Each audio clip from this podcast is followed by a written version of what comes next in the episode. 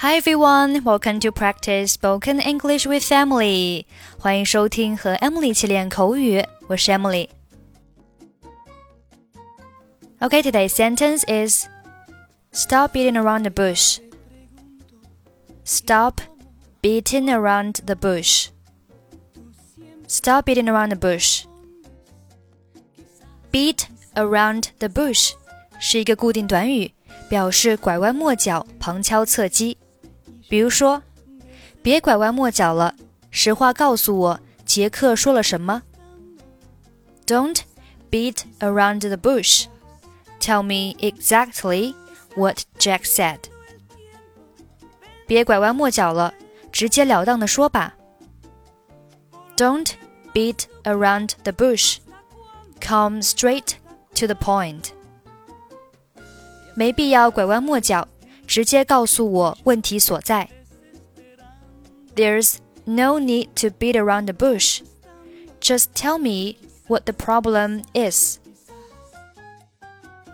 Stop doing something 表示停止正在做的事情，它和 stop to do something 意思刚好相反。比如，当别人正在说话的时候，你说 “Stop talking”，意思就是让别人不要再说话了。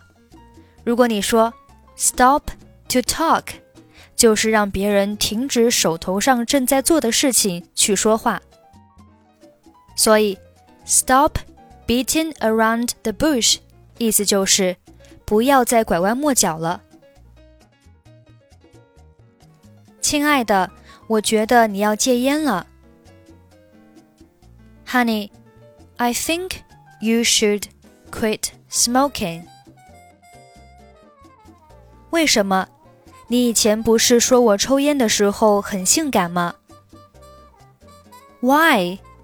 You said I was hot when smoking. 但是我更喜欢你健健康康的。But I want you to be fit. 吸烟有害，我知道。Smoking is killing, I know. 看看这篇文章，上面说吸烟会导致肺癌。Check out this article. It says smoking can lead to lung cancer. 我才不相信呢。I don't believe it. 但是你知道吸烟有害健康是吧？But you know that smoking does harm to health, right? 我当然知道吸烟有害健康，可是戒烟很难啊。Of course, I know it, but you know, it's hard to quit smoking. 别拐弯抹角了， 你到底戒不戒烟？Stop beating around the bush. Will you quit or not?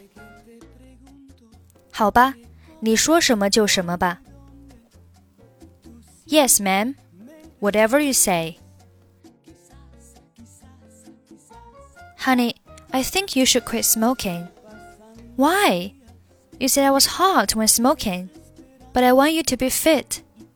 Smoking is killing, I know. Check out this article. It says smoking can lead to lung cancer. I don't believe it.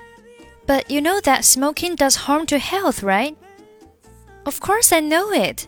But you know it's hard to quit smoking. Stop beating around the bush. Will you quit or not? Yes, man. Whatever you say. Okay, that's it for today. 获取节目完整文本，欢迎关注微信公众号“英语主播 Emily”。I'm Emily. I'll see you next time. Bye bye.